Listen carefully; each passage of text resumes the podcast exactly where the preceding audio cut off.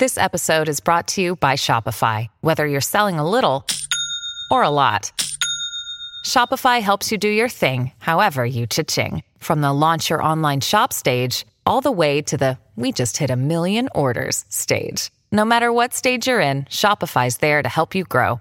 Sign up for a $1 per month trial period at shopify.com slash special offer, all lowercase. That's shopify.com slash special offer.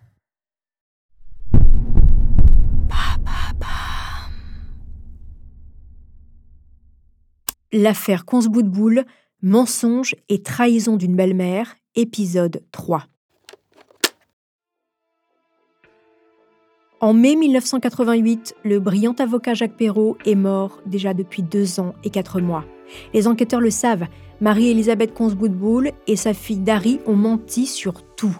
Origine, fortune, train de vie et diplôme. Mais impossible de relier la belle-mère affabulatrice à l'homme qui a tiré trois balles de vin de long rifle le 27 décembre 1985 sur son gendre Jacques Perrault. Et puis, un événement va rebattre les cartes. Un événement en apparence sans aucun rapport. Dans une enquête de police, tous les professionnels vous le diront. Il y a le flair des enquêteurs, mais aussi parfois de la chance. Après des mois à piétiner, l'enquête va être relancée. Vous écoutez Homicide, je suis Caroline Nogueras.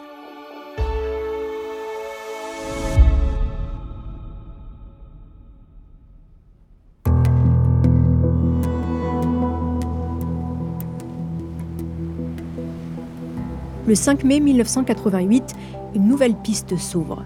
Ce jour-là, des dockers découvrent un corps sur les rochers d'une digue du port du Havre. C'est un homme de 51 ans qui était représentant de commerce en linge de maison. Difficile de l'identifier, il a sur lui ses papiers. Son nom, Bruno Dassac. Le légiste conclut à une noyade. Accident ou suicide, l'enquête s'arrête là. Mais trois jours plus tard, les enquêteurs retrouvent de l'autre côté du port, près du dock 57, le véhicule de la victime calciné et criblé de balles. La veille, sa voiture n'était pas là. Une nouvelle autopsie est diligentée. Le second examen du corps révèle l'orifice d'une balle de 357 Magnum. Le projectile est entré dans la nuque, puis ressorti dans l'œil. Dassac a été tué alors qu'il était au volant de sa voiture par un tireur à l'arrière c'est la signature d'un crime du milieu. La jeune journaliste au Havre Libre, Isabelle Orlance, enquête sur la mort de ce VRP sans histoire. Son premier article passe inaperçu. Voici ce qu'on peut y lire.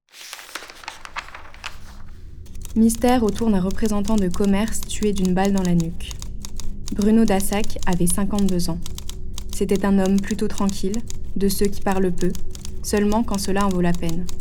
Bruno était costaud, près de 100 kilos, pas du genre à se laisser marcher sur les pieds, pas du style à tomber bêtement dans le guet-apens de Loubar.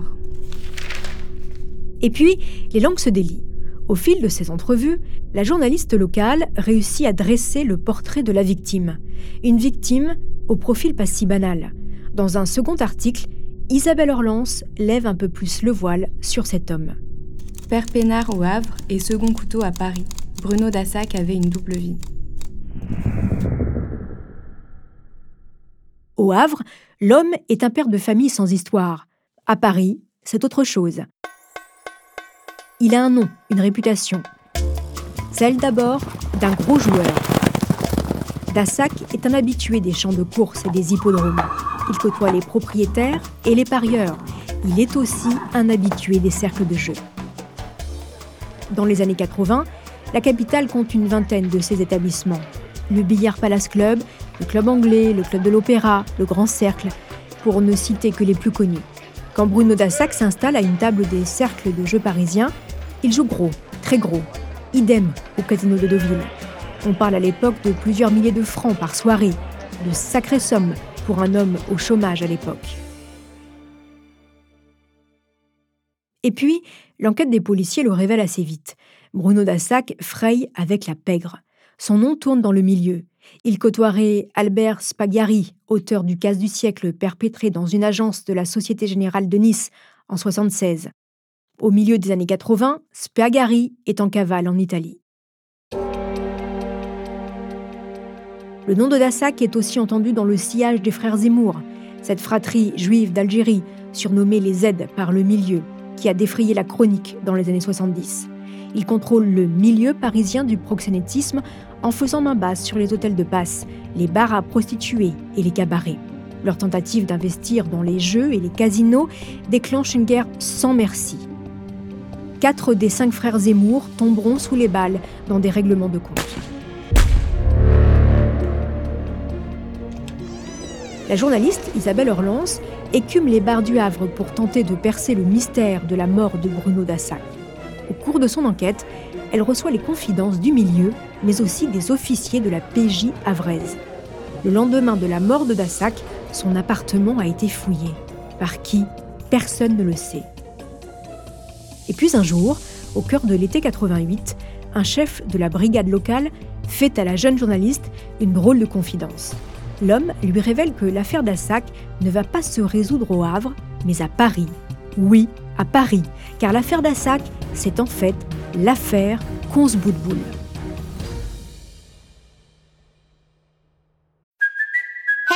Kaylee Cuoco for Priceline. Ready to go to your happy place for a happy price? Well, why didn't you say so? Just download the Priceline app right now and save up to 60% on hotels. So, whether it's Cousin Kevin's Kazoo concert in Kansas City, go Kevin, or Becky's Bachelorette Bash in Bermuda, you never have to miss a trip ever again. So, download the Priceline app today. Your savings are waiting. Go to your happy place for a happy price. Go to your happy price, Priceline.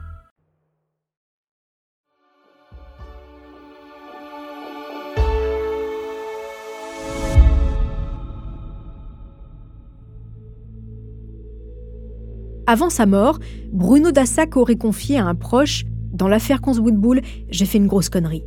En juillet 88, la reporter au Havre Libre distille dans ses articles quelques allusions. Elle informe la PJ de Rouen de ses découvertes, mais personne ne la prend au sérieux. La PJ de Rouen et celle du Havre ne semblent pas communiquer.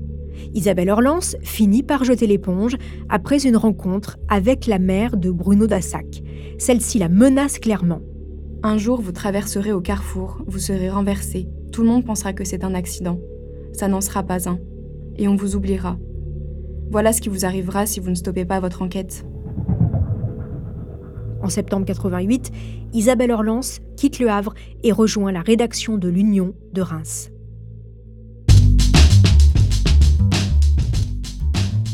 Pendant ce temps, les policiers de Rouen épluchent l'agenda du représentant de commerce. Un numéro de téléphone les interpelle, en particulier celui d'une certaine Marguerite Sanson. Le numéro appartient en réalité à Jocelyne Brion. Elle est propriétaire de la boucherie-charcuterie située au 10 rue Mignard, dans le 16e arrondissement de Paris. Jocelyne Brion est interrogée. Elle ne connaît pas Bruno Dassac, elle ne l'a jamais eu au téléphone. Elle ne comprend rien à cette histoire. Et elle n'est pas au bout de ses surprises, Jocelyne Brion. Elle ne le sait pas, mais son commerce est surveillé depuis trois ans dans une autre affaire, l'affaire Cons Boudboul. Je vous explique.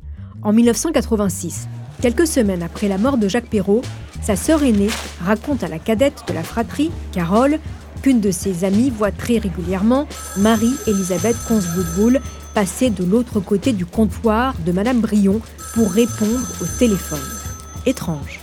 Que fait cette grande bourgeoise à la mise en pli impeccable derrière le comptoir pendant de longues conversations au milieu des apprentis qui découpent la viande et des vendeuses qui emballent les pâtés en croûte Carole Perrault informe la cellule d'enquête qui met aussitôt le commerce sur écoute.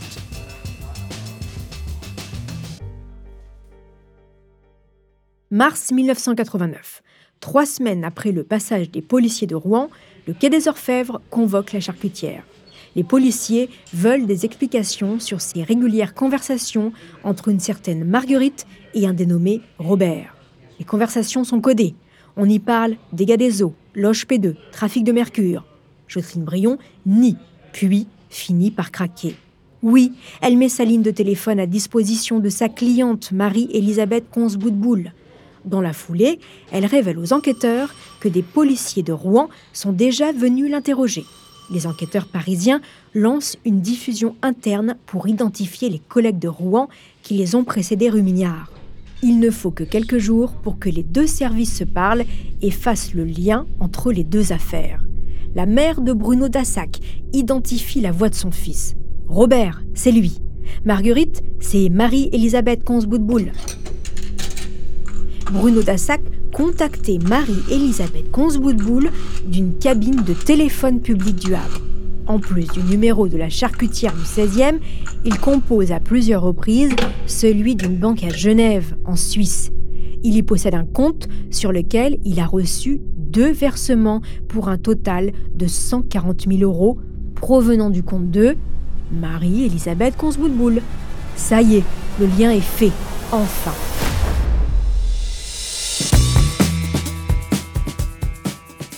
Au même moment, un témoin va faire son entrée dans ce sac de nœuds, scellant un peu plus le sort de Marie-Elisabeth Consboudboul.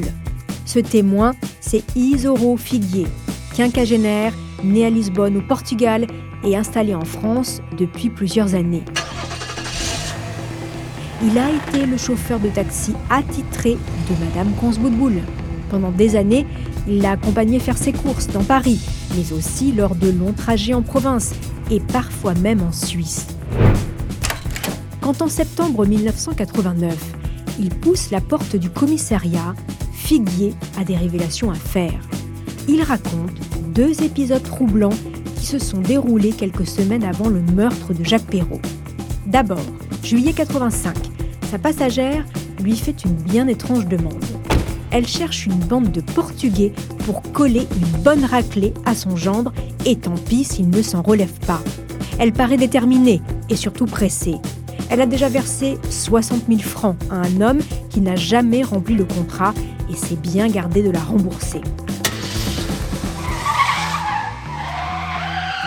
Et puis, plus tard, le chauffeur se souvient d'une course, pas comme les autres. Un jour, elle m'a demandé de venir la chercher chez elle, d'être là à 14h pour l'emmener faire des courses dans Paris. En arrivant au Trocadéro, elle m'a demandé de prendre la ligne Kléber. J'ai vu qu'elle regardait par la vitre comme si elle cherchait quelqu'un. J'ai vu un homme sur le trottoir qui avait l'air d'attendre quelqu'un. Elle m'a demandé de m'arrêter à ce moment-là. Elle est descendue de la voiture avec à la main un paquet dans un sac en plastique noir. Elle lui a serré la main, ils ont parlé très peu de temps et elle est remontée dans la voiture sans le paquet. Ensuite, on est reparti faire des courses chez Fauchon et on est allé dans une église à Paris. J'ai été frappé par le contraste énorme entre l'apparence de cet homme et le chic que Madame Boudboul représentait pour moi, comme beaucoup de clientes du 16e arrondissement. L'homme sur le trottoir, c'est Bruno Dassac. Toutes les pièces du puzzle s'emboîtent. Et si Marie-Elisabeth Consboudboul avait payé Bruno Dassac pour assassiner son gendre? Et si Dassac, criblé de dettes de jeu, avait tenté de la faire chanter pour obtenir toujours plus? Et si, pour faire cesser le chantage, elle avait décidé de le faire disparaître Quant à la compagne d'Isaoro Figuier, le chauffeur, elle raconte aux enquêteurs que son ami compile tous les articles de presse concernant l'enquête dans un dossier intitulé Meurtre Perrault, qui et pourquoi. Qu'importe, Marie-Elisabeth Consboudboul est interpellée en juin 89. Les années ont passé, mais face aux enquêteurs, la suspecte adopte toujours la même attitude. Elle ment, se contredit, livre plusieurs versions, tantôt farfelues, tantôt contradictoires. Michel Beaulieu, le juge d'instruction, l'inculpe pour complicité dans les deux assassinats, celui de Jacques Perrault et celui de Bruno Dassac. Le juge Beaulieu ordonne également l'incarcération de la sexagénaire. Elle est écrouée à la maison d'arrêt de Rouen pour éviter qu'elle ne fasse pression sur les témoins.